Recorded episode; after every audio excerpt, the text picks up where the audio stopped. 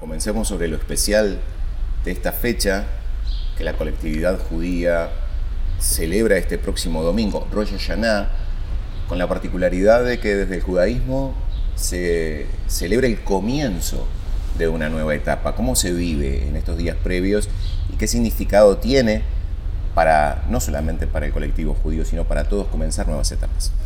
Bueno, en primer lugar, nuevamente gracias por esta instancia de poder estar acá, compartir con el público en estos momentos tan especiales. Eh, la pregunta es una pregunta maravillosa porque, de hecho, comienzos en general generan en las personas eh, una sensación de renovación, algo nuevo, eh, una nueva oportunidad. Y estos días previos son justamente los días de balance espiritual que uno debe hacer previo al año nuevo. O sea, uno cierra un año y se abre otro, donde según el misticismo judío, en el nuevo año empiezan a fluir nuevas energías divinas, nuevas bendiciones, nuevas oportunidades. Entonces, para poder atajar esas nuevas oportunidades y bendiciones que vienen con el nuevo año, este, uno quiere cerrar el año anterior, hacer un balance espiritual, preguntándose ¿no? qué cosas puedo mejorar para el entrante, qué puedo asumir, algo nuevo, algo lindo, descartar y así entrar ya con una nueva energía, un nuevo enfoque para un nuevo año y sus oportunidades.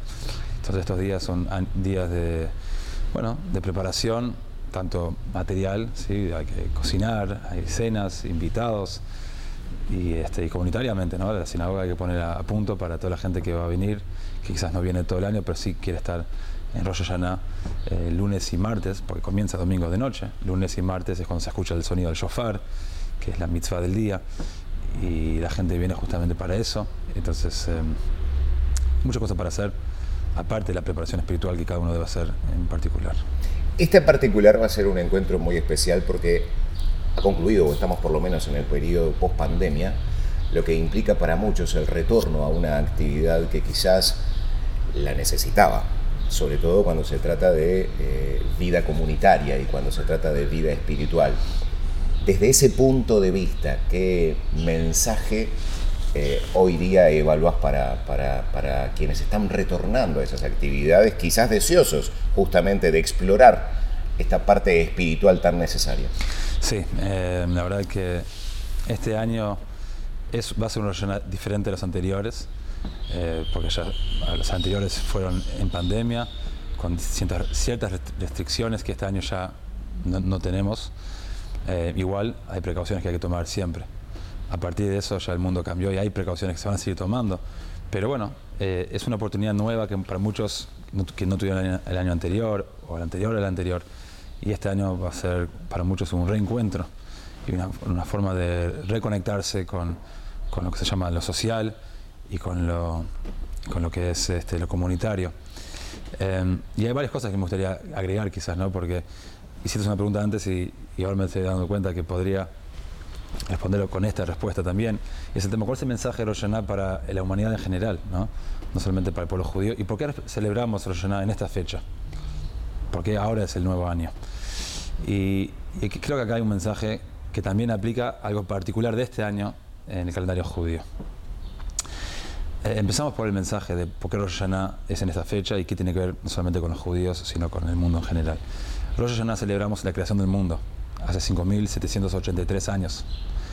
Eh, la Torah, la Biblia nos cuenta como Dios creó el mundo en seis días, el séptimo descansó.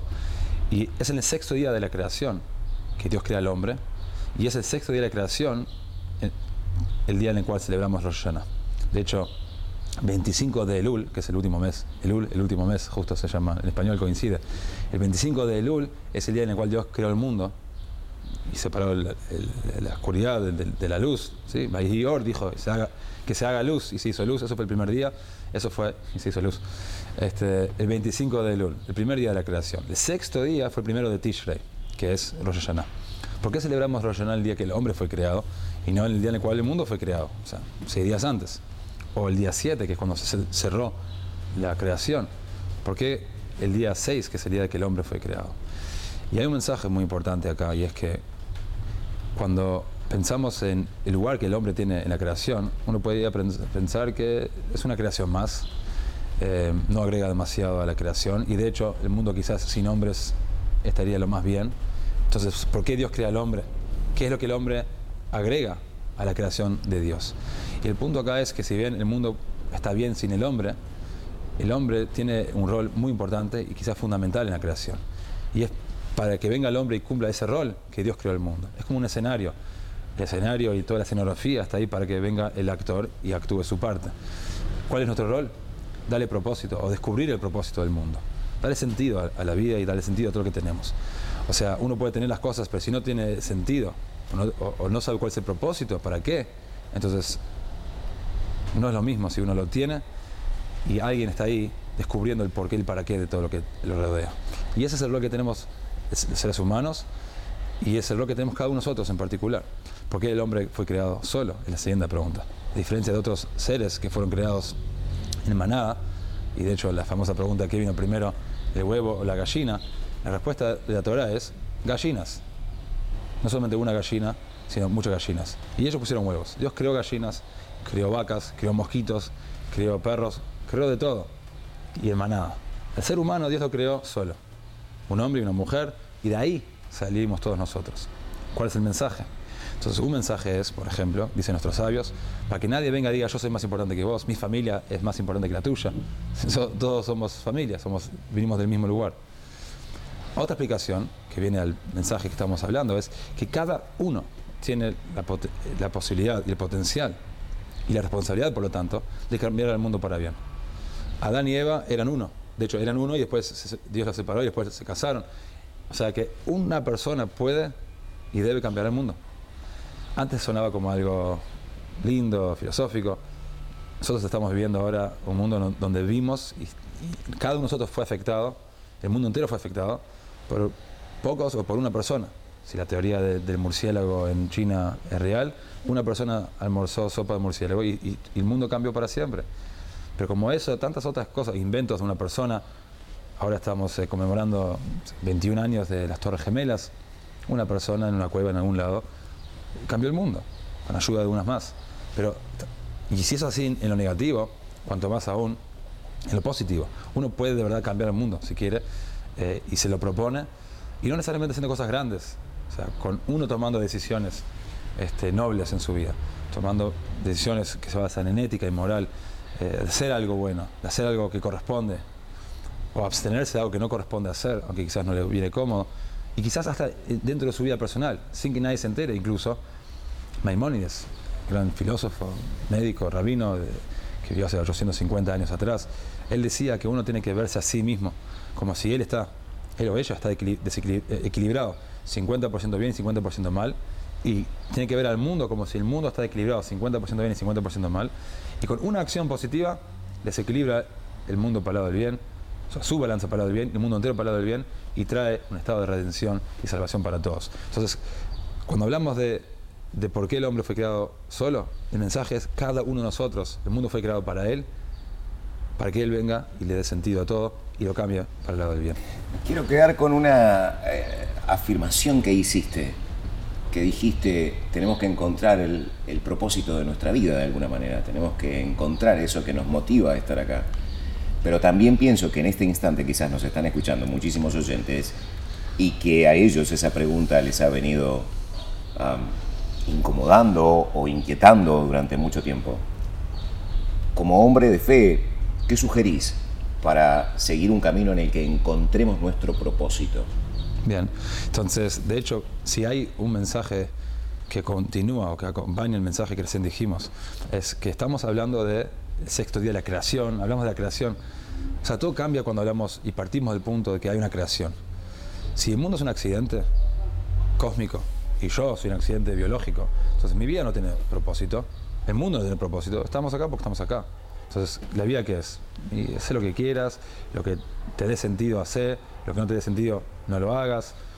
Y ahí entran a jugar ahí entra el papel de los derechos. Claro, como si yo hago lo que quiero y vos haces lo que quieres, entonces podemos chocar. Nosotros, bien derechos para armar un orden, vos haces lo que se te cante, siempre y cuando no eh, se choque con los derechos de otro.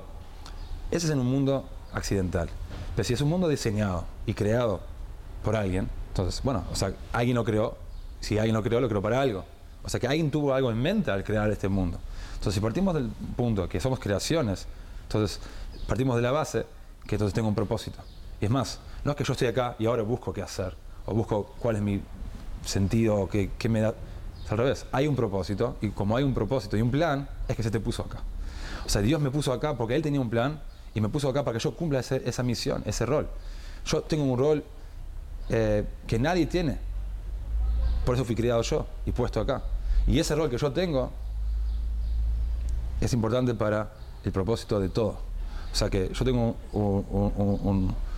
una misión divinamente eh, dada a mí para jugar en este momento, en este lugar, que nadie tiene en lugar mío y que lo que yo voy a lograr cumpliendo con mi rol y con mi misión divinamente otorgada, voy a complementar a toda la existencia y ayudar a otros con la suya, los conozca o no los conozca.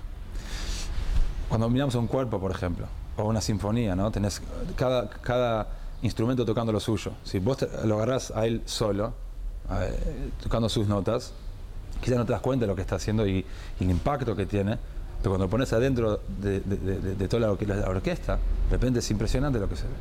Entonces, si uno se ve a sí mismo como algo aislado, algo que está ahí haciendo lo que él o ella hace no cambia, si no hago, si hago, no hago, eh, como vivo mi vida es algo personal, no está valorando en realidad su, su lugar en la creación.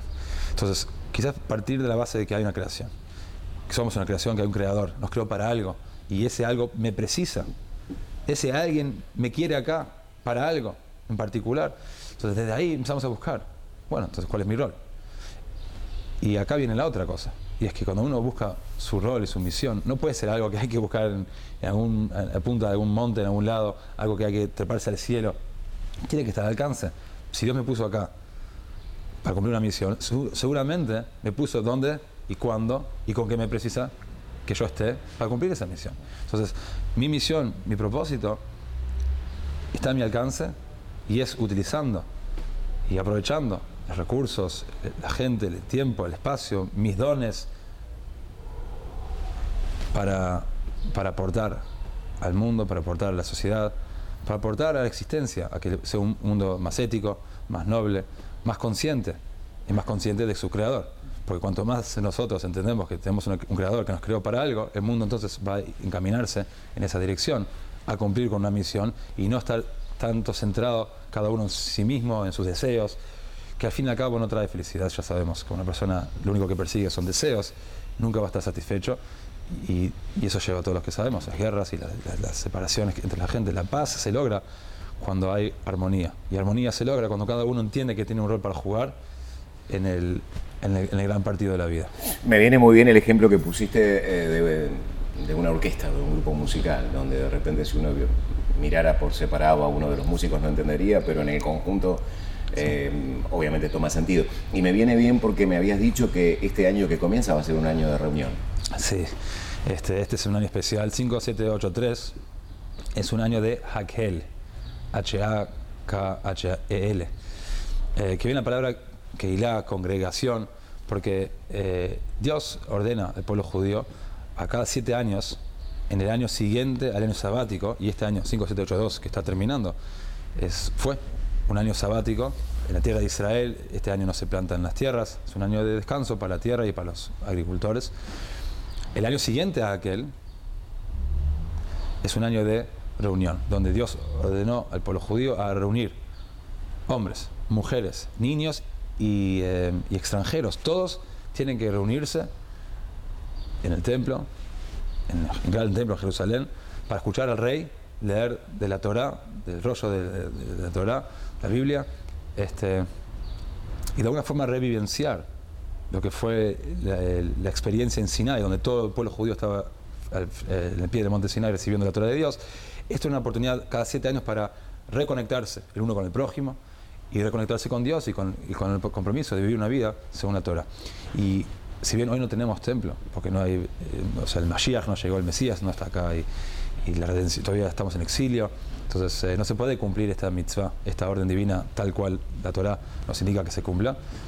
El Rebbe de Lubavitch, Rabbi Menachem Mendel Schneerson, eh, el séptimo líder en la dinastía de, Chabad Lubavitch mundial, conocido como el Rebbe, declaró que si bien todavía no podemos cumplir la mitzvah como corresponde cumplirla, em, tenemos nosotros el deber y la oportunidad de utilizar este año, que es un año de aquel, para generar encuentros, reencuentros, donde uno se, se junta con otros y donde juntos buscamos oportunidades para conectarnos con Dios, con nuestro propósito, buscar maneras de generar algo positivo para otros. El Rebbe siempre decía que cuando dos personas se encuentran, tienen que generar algo positivo para un tercero.